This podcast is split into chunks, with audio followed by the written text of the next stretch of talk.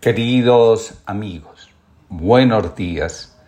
Comparto con ustedes la reflexión del día de hoy titulada Rostro en tierra. Nada de lo que vivimos sucede por azar o como dicen algunos por karma. La vida no es una realidad virtual. Tampoco, dice Thomas Merton, es algo que nos encontramos así de repente, de la nada. La vida es, ante todo, un misterio hay cosas que logramos comprender y otras que permanecen en ese campo donde, como dice la Biblia, solo queda poner el rostro en tierra, es decir, asumir una actitud de completa adoración, reverencia y escucha.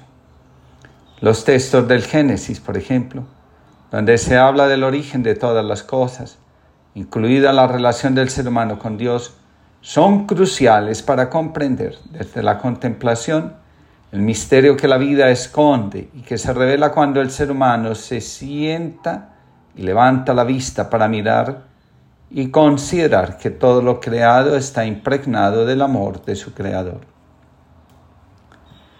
Dice Thomas Merton, antes de la caída Adán era un contemplativo. La esencia de la caída fue una elección por vivir desde la multiplicidad en vez de una vida de unidad. Según este mismo autor, esta afirmación puede ser platonismo en papel mojado, pero en ello hay una verdad psicológica.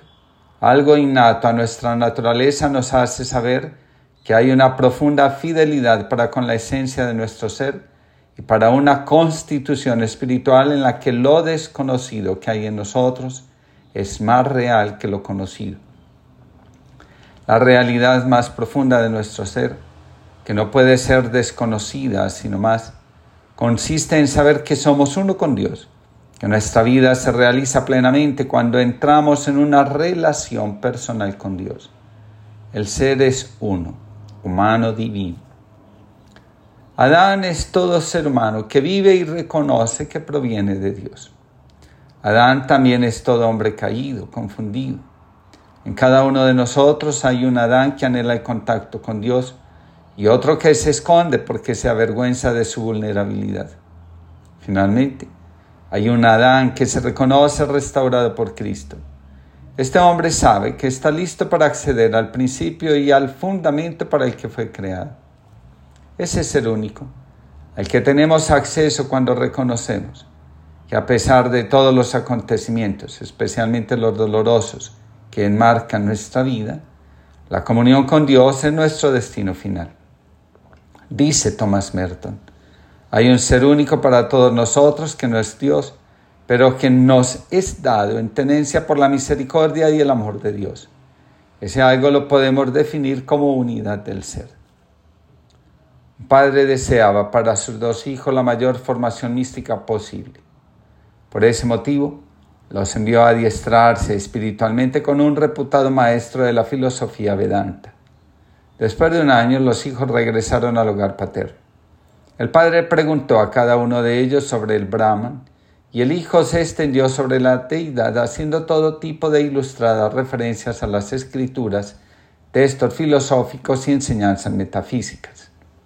Después, el padre preguntó sobre el Brahman al otro hijo y éste se limitó a guardar silencio. Entonces el padre, dirigiéndose a este último, declaró, Hijo, Tú sí que sabes realmente lo que es el Brahman, añadió el maestro. La palabra es limitada y no puede nombrar lo innombrable. Ante lo que es más grande, solo cabe poner el rostro en la tierra. Adán representa también a toda la humanidad que, como dice un místico musulmán, sabe responder afirmativamente a la pregunta que Dios le hace a Adán. ¿No soy yo tu Dios? Y Adán responde sí. En cada sí que damos a la vida, a lo que vivimos, a las experiencias por las que atravesamos, confesamos que solo Dios es nuestro Dios y eso nos basta. Por eso, ante la adversidad mantenemos la confianza porque sabemos de quién nos estamos fiando. Escribe Thomas Merton. Si pensamos y reflexionamos, percibimos que todo el significado de nuestra vida consiste en este sí a Dios. Hay algo en nosotros que necesita decir ese sí. Al pronunciarlo, reconocemos que Dios es todo y que de, Dios, a quien amamos, alabamos y glorificamos, recibimos todas las cosas. La vida entera emana de este sí profundo a Dios. El gesto que revela nuestra aceptación profunda de Dios es el rostro en tierra. Cuando estamos dispersos y la atención se apodera de nuestra mente, de nuestro pensamiento y a veces también de nuestro corazón, se hace necesario volver a las preguntas del Génesis, donde Dios le pregunta a Adán, ¿dónde estás? Esta pregunta nos recuerda que no estamos donde debiéramos estar. Marta, Marta, andas preocupada por muchas cosas a la vez. La vida contemplativa es ante todo una vida de presencia. Cuando estamos ausentes de nosotros mismos, las preocupaciones, la soledad y la enfermedad se hacen presentes para llamarnos la atención. De un modo u otro, Dios insiste en invitarnos a estar junto a Él. Como dice Santa Teresa, donde Dios está presente, nada nos quita la paz, nada falta, solo Dios basta. Contemplando el Génesis, en especial cuando Adán cae, como lo llama la teología, podemos ver que tentación y caída son el bucle nuestro de cada día. La pauta de nuestros problemas es, la mayoría de las veces, provocación, respuesta y malestar. Muchos reaccionan ante el malestar con violencia, otros escondiéndose o haciéndose las víctimas. De una u otra forma, negándose el derecho a ser vulnerables y sobre todo a sentir la vida, actitud que hace posible que fluyamos ante la adversidad sin mayores prejuicios para nuestro bienestar. Señala Merton. Si nos detenemos un momento a pensar, a meditar sobre nuestros comportamientos, sobre lo que nos pasa y nuestras reacciones, sobre nuestras recaídas, nos daremos cuenta que ninguno de nosotros está siempre de cara a la verdad. La realidad de la vida es la admisión de nuestra presencia. Nos estancamos en el dolor no porque lo que suceda sea impactante o abrumante, sino porque estamos ausentes. Podemos estar sumergidos en los problemas tratando de resolver asuntos con nuestra imagen o con los fantasmas que a veces no solo nos acompañan, sino que se apoderan de nuestra voluntad y sentido de vida. Lo que nos saca de nosotros mismos no solo nos recuerda que desde hace un buen rato estamos disociados, viviendo sin darnos cuenta.